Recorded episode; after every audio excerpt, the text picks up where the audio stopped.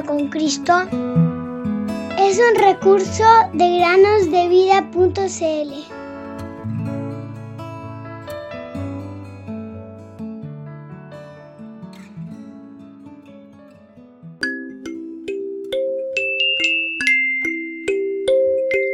Jesús les dijo, los sanos no tienen necesidad de médicos, sino los enfermos. No he venido a llamar a justos, sino a pecadores. Marcos 2.17 Bienvenidos queridos amigos y amigas a un nuevo día de meditaciones en el podcast Cada día con Cristo. Cuando Esteban estaba en sexto grado, un día llegó de la escuela sin sus anteojos. Hacía poco tiempo que los tenía. Sus padres se disgustaron cuando él llegó con la noticia y les dijo, he perdido mis gafas.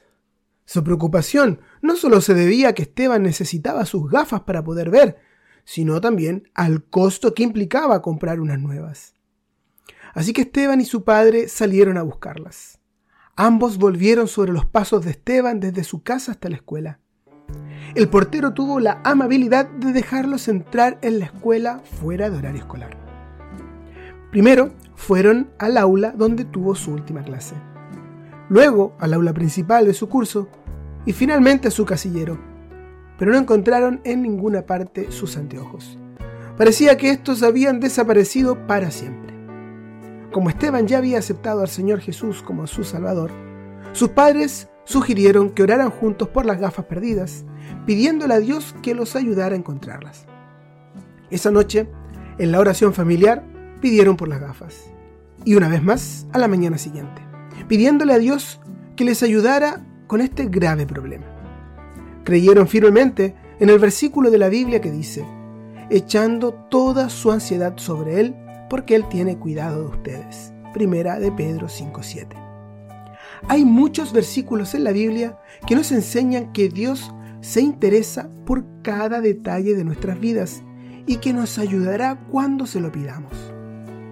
El mismo día que oraron para encontrar las gafas, el director de la escuela llamó a casa de Esteban a media mañana Preguntó si Esteban había perdido las gafas.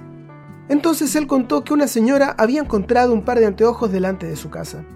Y como la escuela estaba cerca, la señora llamó a la escuela. Y el director fue a la casa de la señora a buscar las gafas. Y luego, cuando se enteró de que Esteban había perdido las suyas, se dijo a sí mismo, creo que las gafas que encontró la señora son de Esteban. Y así fue. El pueblo donde vivían era grande, y la escuela también. Sin embargo, nuestro amoroso Dios controló las acciones y los pensamientos de una señora muy amable y del director en respuesta a la oración de la familia de Esteban. Nos podemos preguntar, ¿escucha y responde Dios las oraciones de los niños? Claro que sí lo hace. Él invita a todos a invocarlo para salvación y se deleita en dar a sus hijos abundantemente todas las cosas para que las disfruten. Primera a Timoteo 6:17.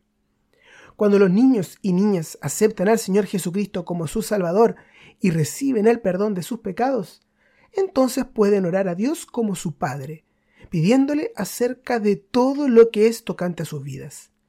Pueden dar gracias a Dios en cada situación y pedir de su ayuda para los problemas. Deseamos así que todos nuestros oyentes puedan tener esta seguridad y echen mano de esta promesa, que Dios los escuchará cuando clamen a Él.